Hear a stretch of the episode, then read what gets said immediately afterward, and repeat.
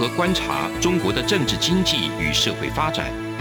世界各国又是如何看待中国的影响力？而两岸间有哪些焦点议题与新闻事件？深入解析，多面向的透视中国。欢迎收听《这样看中国》。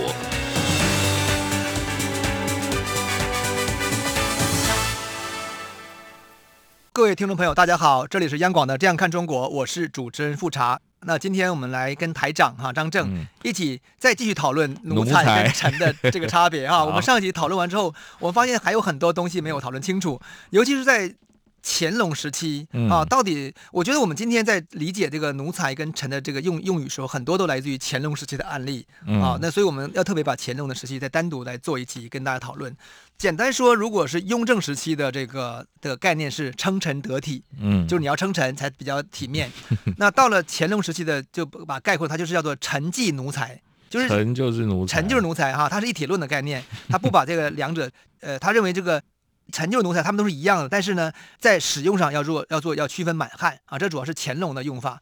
那所以我们看到这个乾隆的这继位以后呢，他就觉得说雍正的他的爸爸做法是不对的啊，他就要恢复满洲习俗，因为你不能让我们满洲人。不称奴才呀，啊，也称臣嘛，啊，我们要恢复满洲的国语骑射，我们不能不能太汉化，嗯，这个倒是是乾隆皇帝一个非常重要的特色啊。乾隆皇帝就是算是入关的第三代或第四代啊，如果从顺治开始算，就是第四代。那整个满洲人在中国文化区域生活了四代以后，其实已经高度汉化了。嗯，高度汉化之后呢，就会让人产生一种说，那我是谁？对，我是谁？啊，那个 我是谁的问题产对产生以后呢，然后乾隆就的答案是我是满洲人。嗯，那我但是我是统治中国的满洲人。嗯，我是统治汉人的满洲人。所以乾隆就想说，透过一系列的文化政策来改变这样一个现状。那他的概念就是叫做呃恢复国语骑射，恢复满洲旧俗。嗯，那国语。就不是我们今天讲讲的这个 国语，就是满洲国的 国，是满洲语满洲国的语言，是满洲语。嗯，就是可见那个时候很多满洲人不会讲满洲语了。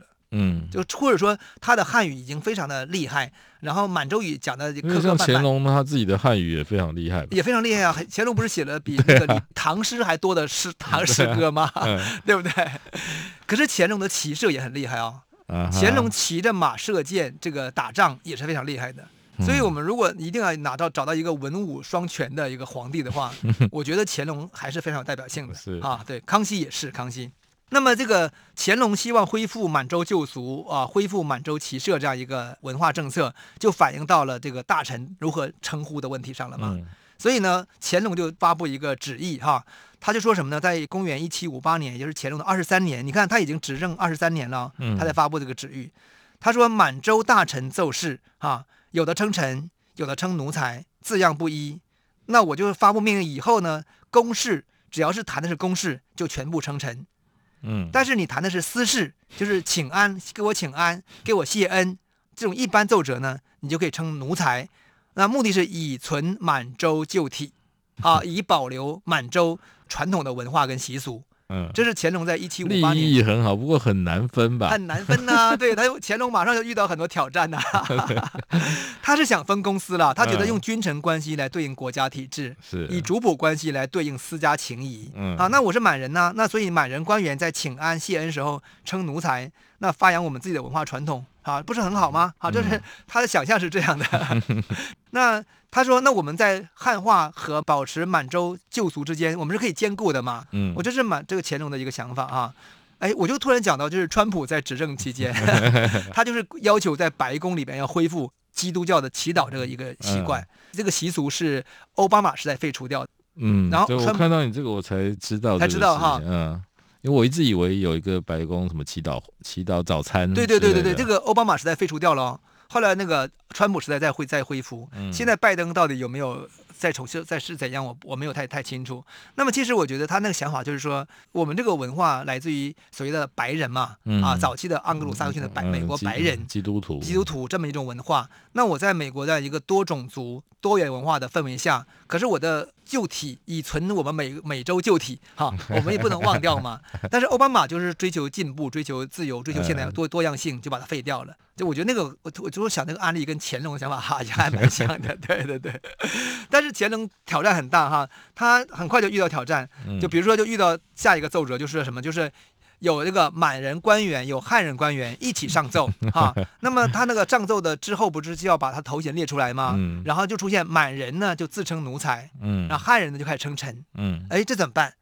哈，就是如果满汉同时上奏，那怎么办？可能之前乾隆在发布奏折的时候没想到这么复杂的案例，对。嗯、那么我觉得当初乾隆皇帝在这个。在颁布这个臣跟奴才使用时候，他一定遇到很多满洲官员是改不过来的。嗯，满洲就习惯讲对奴才，嗯、然后他也认为说，我干嘛称臣？我就是你的奴才，啊，就是我觉得那个，所以这个情况下就是，那么同样也会可能遇到一些汉人官员呢，他也不用臣，也用奴才。嗯啊，那等到这个乾隆这个三十五年一七七零年这个案例出现以后。乾隆呢就决定说要利用这个案例呢，再一次去做一番整顿，啊，把它这清晰化。嗯、乾隆很想清晰化，但事实上就是当他做不到嘛，他就写了一个很长的奏折哈。嗯。奏折他就说什么？他说臣跟仆哈，本属仆人的仆人，本属一体哈，都是奉上的称呼。字的意思虽然不一样，但是道理是相同的啦。嗯、那我的满汉臣公的自称固然不同啊，有的称臣啊，有的称那个什么那个称奴才。他说呢，并非是因为称奴才的这个称呼就显得很卑微而亲近，嗯，称臣这个称呼就显得很很有尊重，嗯，但是很难很很遥远，嗯，哈。他说现在我就遇到这个情况，他满洲大学士呢在朕面前称奴才，那汉人呢就称就称臣啊。他说那我的想法是怎样呢？我想法是说，没有这个这个臣跟奴才的不同，意思是一样的啊。他讲了一大堆这个，我觉得乾隆还蛮能写的哈。我看他这段这个奏折真的层次清楚，然后有理论。但是我我如果把它都念出来，也是很也很可怕的。他就想说，那我们就改变规则哈。我的方案是什么呢？如果满汉大臣一起上奏的话呢，那。第一个头衔的人是谁？就谁领衔上奏的人。嗯，哈，那你是满人，呃、你就称奴才。嗯、那后面汉人呢，也跟着称奴才。嗯、如果前面领衔上奏的是汉人，你称臣，后面满人也称臣。嗯，啊，就比如说你我们俩一起上奏，你是满台湾人，嗯、我是这个非台湾人。啊、嗯，那我就是以台湾身份跟你去。嗯，就这样的。看谁领衔嘛。看谁领衔，对。这个做法，哎，好像。我其实我觉得也不是很好的做法呀，对不对？因为我觉得是一个办法了。对，但我觉得它加剧了就是这个到底汉人是该称臣还是称奴才的混乱混乱性。因为你看，你单独上奏，我是汉人好了，嗯，我就称臣嘛，嗯。可是我一旦跟满洲人联合上奏的话，我可能就要称奴才了。所以他和乾隆想区分奴才跟臣，可是结果却不但没区分成，反而混乱，不是吗？我的感觉是这样的。可是他为什么？一定要管这个事呢？对呀、啊，不能像他爷爷一样，就你爱称臣就称臣，爱称奴才就奴才。我也觉得康熙的做法比较 比较好。这这叫自私义坟吧？对，我觉得这个就是自私义坟。对，那我觉得那个那个用他的他的爸爸做法也比较一刀切、嗯、啊，全部称臣啊。那康熙就是不管，所以乾隆就现在到底怎么称臣、怎么称奴才之间。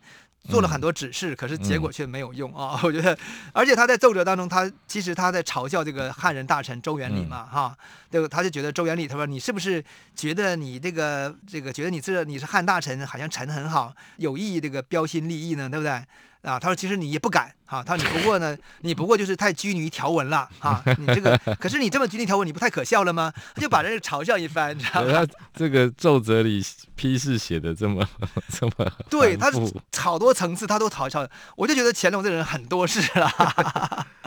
然后嘛，他后面就遇到新的问题，又产生新的问题，所以他必须重新再调整政策。那我们稍微休息一下，再过来讲新的问题。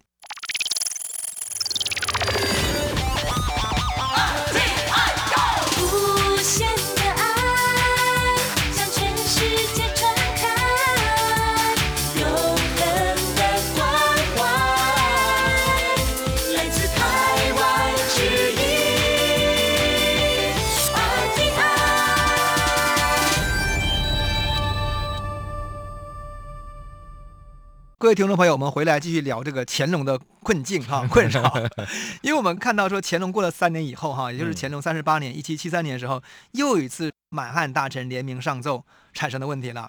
嗯、那这次上奏呢，就是也是呃内容我们不讲了，它是跟一个科举考试的弊案哈这个上奏。然后呢，这个因为是满人领衔呢，所以呢有一个汉官叫马仁龙，他讲说，那你三年前不是定了一个规则吗？嗯、啊，满人领衔，我是汉人，我也称奴才啊。嗯哎，乾隆就说你不能称奴才，他改了，他改了，他说你这些人如果互相这个你这样称奴才的话呢，这无知之徒呢哈，就会因为要献媚或者是窃为后言，就是说、嗯、呃私下里呢就是把我附在后面。比如说这个领衔人，嗯、本来他领衔的人是汉大臣。但他不想称臣呢，他想称奴才呢，他就找一个满洲人说：“来，你来领衔，那这样的话我就可以称奴才了。” 他说：“不可不防其贱哈，这个 这个防微杜渐，你从小事就可以看到，将来如果变成你们都变成奴才呢，怎么可以呢？你还是要称臣的。你看皇帝自打嘴巴了，对不对？然后我就觉得乾隆有还有一句话，他说：他说初非称奴，即为亲而进敬；称臣，即为疏而失礼。哈，他说我作为皇帝呢。”我怎么会因为你称臣或者称奴才就觉得很光荣、很屈辱呢？我不在乎，我不在乎。他一边说不在乎，一边就很在乎。所以我推测了哈，我推测就是当初的这个一定是存在一个乾隆想区分奴才跟臣啊，也制定一些细则。但是当时官场应该盛行的是汉人官员更愿意称奴才。这是我的推测，血缘上不能变成满洲人。对，但是我我在文化上各方我就是学你，所以他就利用政策的漏洞，或者是趁着皇帝不注意，就都称奴才。哎，我有个好奇是，那如果皇帝之前已经下过这样的命令，对，制定了这样办法，那违反的怎么办？对啊，不用杀头嘛？这违抗圣旨不是吗？我觉得从这个奏折的不断的颁布来说，哈，还还有他批复奏来说，我觉得这个事情他都还是小事情，因为它不是大事情，它只是个称呼问题。对，的确是小事。对，所以就是说，他可能皇帝如果不在乎这个事情呢，就过了嘛，像他的爸爸跟爷爷嘛。嗯。但他很在乎，所以呢，他就觉得这个事情要小题大做。我觉得是小题大做。但是我我推测就是说，当时的环境下，你想已经到了乾隆时期，然后满洲官员还是占主导性的啊，这个我们必须知道，在清代宫廷当中，一直到了甚至到了光绪跟溥仪时代，满洲的官员的地位都非常高的。李鸿章他们这批人。作为汉官，虽然掌握非常大的军功跟这个实权，可是，在文化上还是服务于满洲皇帝的。嗯，啊，这样一个大背景，我们一定要了解。因此来说，这些汉人官员在那样一个语境之下，我觉得很自然就是想称臣，不想称奴才。奴才。对，我觉得就好像说，你到任何一个地方，你像我记得我当初在上海工作的时候，因为上海人他是很习惯于称男士为先生，女士为小姐的，嗯，就是这样的称呼。但他们用上海话称呼哈，西生小嘎呃小。小嘎对，小姐小嘎。嗯，然后我在那边生工作久的话，我就是很自然也会用这种称呼来称她。啊，所以在上海之外的中国地区不是这样称呼。像比如说你在北方就会称大姐，啊啊哎说哎大姐大大哥啊哥姐用哥姐来称呼。嗯，上海人不太会套这个近乎，觉得哥姐你侵犯了我的私人领域，谁是你的哥，谁是你的姐，所以他就会称为小姐或者是女士或先生。嗯，这个典型受到这个西方文化的影响。是啊，对。其实我在看这个时候，因为。哎，这个就有有岔题了。对，不过台湾现在很多大人物，嗯、对，董事长啊、总裁啊，都也不要叫，不要你叫他董事长什么，叫他英文名字，不是吗？张先生、赵先生啊，真的吗？洪先生这样叫，这是台湾的文化吗？呃，我觉得慢慢这几年我看到，就是他也不要你没事叫我董、啊、董事长啊，什么张董啊，什么副座啊什么，啊、就叫我先生，就是一个。说不定这跟你说的上海的文化是类似，嗯、就是某一某一个程度的平等。对，对对。但是我们当然又不像西方，通通叫 Peter 啊。对对对对对对对对。哎，那个又太 close 了，可能不太符合中国的这个呃华人地区的这个语境。嗯嗯，对，我觉得有道理哦。其实我觉得这个文化的部分，所以我推测就是说，在当时满洲宫廷的文化当中，就是称奴才就是很流行。嗯，然后汉人就觉得，那我干嘛我称臣呢？我就是很怪嘛，所以我就是要称奴才，除非你皇帝一刀切全部称称臣嘛，对不对？嗯、那这个情况下呢，乾隆呢就觉得他一定要区分这个东西，所以他就再下奏折是说，你你就是不要以为说你这个称臣呢，就觉得好像太过于疏远皇帝和太失礼啊。他说称奴才就显得很很亲近啊。他说这个这个献媚哈，就是呃好像你也不要觉得这个 称奴才是是献媚，所以他就是觉得就是。你要统一按照你的身份去呈现，那我我觉得这就是乾隆当时的一个想法。但是这个想法呢，我觉得这个资料呢，在这个网络上有很多解读啊。他就是解读，就是说，而且这我就是比较偏汉人的解读了哈。嗯、他们认为就是说，你这个就是以满就汉嘛，对不对？嗯、就是你宁让自己人称臣，也不让汉人称奴才。就总而言之，就是在奴才跟臣的这个纠缠当中，今天的汉人在看待乾隆时期的史料时候，也觉得乾隆纠缠不清了。所以他他现在是规定大家都要称臣了，对，他就觉得要规要规定称臣了。他的奏折最后他说以后呢，他说嗣后凡是内外满汉诸臣合奏公事，会奏公事就是合合伴奏上奏折的时候呢，均一体称臣，以昭化一啊，我们统一起来了啊。然后这个说法就是说，他就改变自己了嘛。开始他说，满人在前领衔奏，你就都称奴才；汉人在前都称臣。可是我觉得他一定遇到实际执行当中大家都称奴才，比较少称臣的情况，他就再次规定说，那好，那我满人也都称臣。那因此现在的汉人就说，哎，你这就是以以满就汉嘛，对不对？就你还是觉得你们区分满汉之别。可是我觉得也对，因为在当时的统治环境下，就是区分满汉嘛，嗯，对不对？不可能不区分满汉呢。这是这个这个案例。第三个案例就出来什么？是在哪里？在关于武职。就是官员分文武嘛，分文武。那我刚才讲的是文官，啊，那武官怎么办呢？所以在乾隆的一七七三年，又一个案例，就是一个凉州的 凉州镇的总兵是武官哈，他叫乔照，他在这个奏折当中他称臣，你看他的名字一定是一个汉人，啊汉人，但是他是担任武官，那皇帝呢，乾隆皇帝呢又把他批评一番，他说武官必须称奴才。好，这是向来的定例，你怎么不知道呢？哈，他说虽然臣仆呢本属一体，哈，称谓呢无所谓轻重，但是你既然是总兵，却如此的忘形无忌，足见你气小易盈，啊，就是你的气量很小，很容易就是那个什么发泄出来。所以呢，我规定必须再次强调，你们五官就要称奴才。我觉得这个还要言辞言行生斥。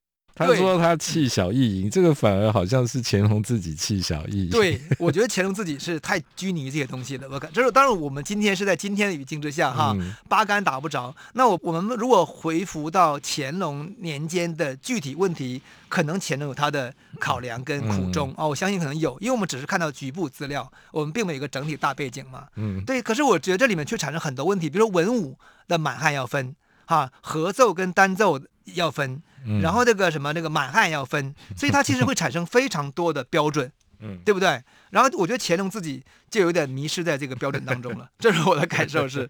所以你会后来看到，在这个后来又有个案例，就是一个福建提督叫甘保国啊，他在这个奏折当中也称臣啊，那乾隆也是说啊，你这个称臣是不合体式的啊，向来武职都都的要称奴才啊，所以呢又规定是说不论满汉，但是主要是这个呃文职是分的，但是不给予武臣，武臣。就必须称奴才，好，这就是乾隆。我觉得，我觉得这是乾隆这个在他这个统治时期哈，前后颠倒，然后呢不断改变自己的政令。但是我尽量理解乾隆，我没有像今天的网络上觉得乾隆是那么的这个乱七八糟。嗯、我觉得乾隆有他的现实的考量，有他的苦衷。而我我认为那个苦衷就是说，可能就太多的汉人都要称奴才。然后乾隆在想恢复满洲旧俗的时候，嗯、他还是想做区分。可是大环境。江河日下，哈，他已经很难区分了。好，这是我的想法，对对对。好，那我们休息一下，一会儿再回来。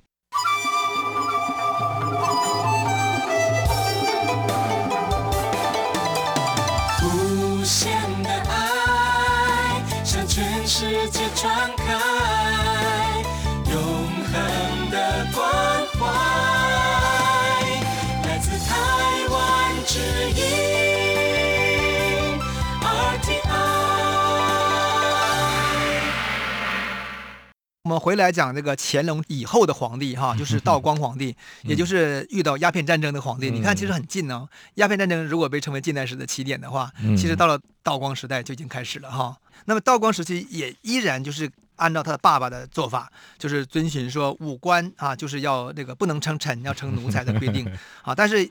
确实也发生了满人武官却称臣的案例，满人的武官却称臣了。你看这个真的很有趣啊！所以道光六年，也就是他上任才六年的时间，一八二六年，就有一个叫做叫做木兰代啊，就是一听的名字就是这个满洲人，他就是上奏关于青海的蒙古的这个当地的这个军情，他的奏折里就称臣。然后就被这个道光皇帝就是严加批评 啊，他说：“哎，你是满洲人呢哈？他说你怎么你是满洲人啊？而且他是武官啊，对，你是武官。好，他说你之前呢跟这个陕甘总督合奏时候呢，你当时呃就写臣哈。他但是你现在是自己单独去陈奏关于这个青海的蒙古的事情，你也写臣。他他说，所以他说你竟然染上汉人习气，我觉得这六个字哈要值得分析一下。都已经到满清的后期了。对，其实那时候连道光本身都很染上汉人习气。哎，道光是一个很爱读儒家经典的人哦。是。道光，然后你还批评你的这个 满洲大臣染上汉人习气啊？我觉得那时候如果很民主的话，他就回复他说：“哎，你的汉人习气比我还多，好不好？” 所以可见道光哈也是按照他爸爸的原则，就是说，那你合奏。你称臣可以啊，因为你是合奏，但你单独奏，你是武职，那你就是应该称奴才哈。所以他再次规定说要大家要考虑身份的问题。所以我觉得这个满洲皇帝的心理世界哈，我觉得内心当中还是可以看到，就是他有满汉之分的，就满洲人还是一个自家人，然后在奴才的这样一个文化体系当中去。这个可能还是必须要吧。他我觉得，包括像前面我前面一集我们讲乾隆，嗯，对，就是他得顾及到满洲人的感情，对对。因为比如满洲人里面一定也有这个保守派啊，或者是传统派，有的很喜欢汉，呃，也许是进步派、汉化派。对对对。那那个传统派就说你怎么可以通通变成，所以应该要保留旧习嘛。所以皇帝其实。某个程度是反映这一个派，OK，是折中在两派当中，对对对，对对所以他某一个时间可能出来喊一下说，哎，我们还是要叫奴才啊，不要忘记旧的称呼。对，哎，我觉得你这个说法很有道理。我刚才我之前还没想到哈，因为我们想象到，就任何一个团体当中一定都有所谓的保守派跟所谓的改革派嘛。嗯、那乾隆皇帝、道光皇帝他们一定也遇到内部就是。满洲人有愿意称臣的，有愿意希望继续称奴才的；嗯、汉人里边也一定有人愿意称奴才的，嗯、就是他遇到非常复杂的情况，对不对？对，皇帝看起来是拥有全部的权利，嗯、其实不是，他是得安抚对他的集团不同的派系。嗯，没错没错，而且这里面就确实存。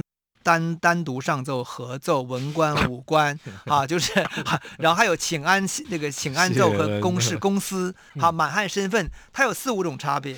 那这种情况下，我想找到一个类似的统一的做法，其实是没有办法找到一个单一标准，应该这么说，对不对？对，通通称臣，那那个满洲派就就就不是不高兴，望望望祖，数典忘祖，对对对对对。然后都如果如果称奴才的话，就就可能就一些进步派或一些汉人就就也不同意。对对对。然后文武，你看这满汉文武合奏跟独奏，啊，公与私，就是说请安请安奏跟正正式奏文，就它有很多不同的标准，所以它确实是很难的了。那我我在网络上看到一些关于讨论满洲人称臣称奴才的文章时候，通常是把整个满洲整体来看待，就说你看你乱七八糟，一会儿称臣，一会儿称奴才，你自己都搞不清楚啊。那我们透过刚才的分析，我们觉得乾隆也确实确实是一直在变化他的标准，但是我觉得我们还是回到就是那个具体语境之下看，至少康熙时期很清楚 啊，随便啊，雍正时期也很清楚，都要称臣，但是一定很多人不称臣。嗯乾隆时期想弄清楚。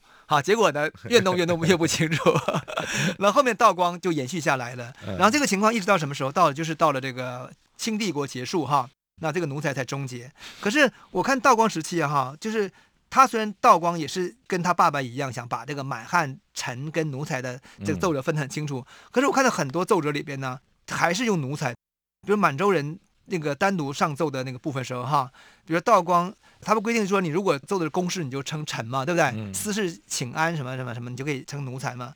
比如说道光朝俄罗斯私人哈萨克边界建房案，也就是说，在那个哈萨克人在那个边界修盖房子这个事情，他去上奏的时候，嗯、他就赫然说奴才松云贵奏。那这个松云是满洲人呢，嗯、他就是应该用臣才对，因为他不是武职嘛，对不对？他是文职嘛。所以有很多，比如道光十一年查禁鸦片烟的案件，也是奴才保昌贵胄，这也是满人呐、啊，但他也按照这个他的规定，应该是称臣贵胄啊。所以他是有很多，就是你想进进不了的情况啊。我觉得就是这种称谓也是如此，实际上真的是没有办法完全那个 完全把它所有的规则都有可能有例外。对，那尤其是一个就是这个满洲人统治汉人的这么一个朝代，就更容易发生这个情况。嗯因为他就是，如果都是汉人，就都称臣，他根本就不会产生奴才的意思嘛，嗯、对不对？可是，在这个过程当中，我就想啊，就是说，刚才我们讨论过，就是奴才这个两个字的意思或使用者的心理，跟听这个人的心理，皇帝的心理，到底该怎么看待奴才？原来满洲文化当中，奴才的这个比较谄媚啊，比较卑微的这种那个文化意涵，不是那么强烈。可是，我觉得到中后期。一定会产生很多这个意思。这个其实我们现在不知道，就是清朝的时候，奴才也许不是我们现在的奴才这种意思，会不会？我猜了，就是因为奴才是在清代前朝的一个用语，对。然后对于后来的中华民国，甚至中华人民共和国，对，那个都是旧的封建时代的、嗯、的那那种关系，嗯嗯。所以有没有可能是在这？满清结束之后的这一百年，嗯、奴才才变成我们现在所谓的奴才。哦，我觉得当不是，因为奴才这个词之前分析过，就是在明代都在用了吗？他就在汉化当中已经有了这个卑微的意思，是狗奴才，对。但满洲人原来用奴才的时候，他并没有这个卑微的意思。嗯。但是他不是不卑微，就是他们的也是一个封建关系啊。我有主，给我有。是主仆的关系嘛？对，这个主仆关系，我们想像比如像英国的主仆就很明显，他既有层次分明的地位差别、阶级差别，但是又有一定的人格跟尊重权。好，这个我们看英国的这个文化、管家文化，完全是跟我们汉人那个文化是不一样的。那满洲人也有点类似于那一个层级分明，但是呢，又有一些些上下关系，但是又有一些人格尊严的那个保留。哈，那可是汉文化里面这个奴跟奴才没有这个意思，就是比较偏卑微。那所以随着满洲人统治汉人之后呢，这个使用的时候，我认为汉人的文化的意思一定也进来。所以，当一个满洲人或者一个汉人在用奴才的时候呢，一定也觉得自己是很卑微的感觉。那皇帝听了，可能也觉得产生一种高高在上的一种 威严感、满足感。我不知道，这我推测，这完全无法去实证，因为我们现在没法用去把这个康熙跟乾隆跟雍正的心理学加以分析哈。我们的案例也有限。但总而言之，我觉得这个奴才的使用，今天已经很遥远的事情了。那我们只是在清宫剧当中还会看到那种非常。用汉化思维方式，因为他们那个讲奴才时候，他伴随的动作跟嘴脸就是很奴才嘛，嗯、对不对？对，我那我觉得那个形象好深啊。对呀、啊，对，其实也没有常看新工具，可是可是小时候就看到。对，那我是很反对那个样子。我认为在满洲的盛期、鼎盛期，他们在称奴才时候是应该不会有那一个嘴脸跟动作的。但是局部有没有人这样去想或者怎么样，那我们就无法去去证实了。好，这就是今天我们跟大家讨论这个奴才 臣的这个差别。好，谢谢大家收听，下次见。从两岸、国际、历史、文化与财经等角度透视中国的《这样看中国》节目，每周一到周五晚间九点三十分到十点在中央广播电台播出。如果您对《这样看中国》节目有任何收听想法或意见，欢迎寄信到台北市北安路五十五号。也可以透过电子邮件的方式，节目有两个信箱：二零二零 at rti 点 org 点 tw，或是二零二零零二零三 news at gmail.com。再次谢谢听众朋友们的收听与支持，请持续锁定每周一到周五晚间九点三十分到十点播出的《这样看中国》节目。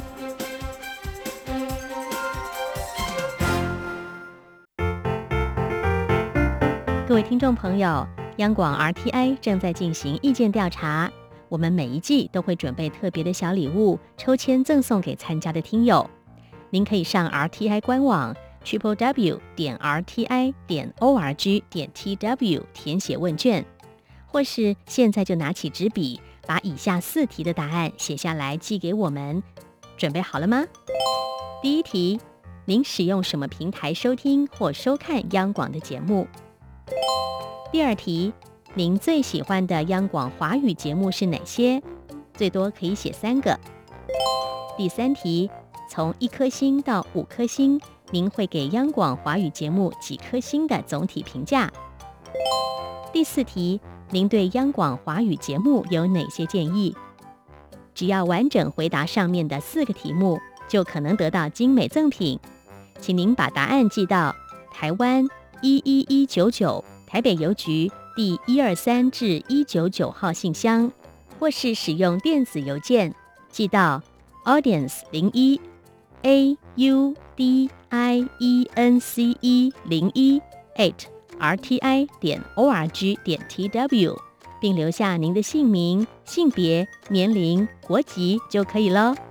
央广等待您的来信。